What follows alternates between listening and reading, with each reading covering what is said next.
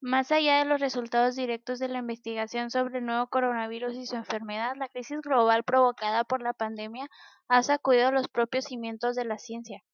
El ritmo acelerado de la investigación ha otorgado una preeminencia inédita a los servidores de prepublicación científica antes casi registrados a, a ciertas disciplinas.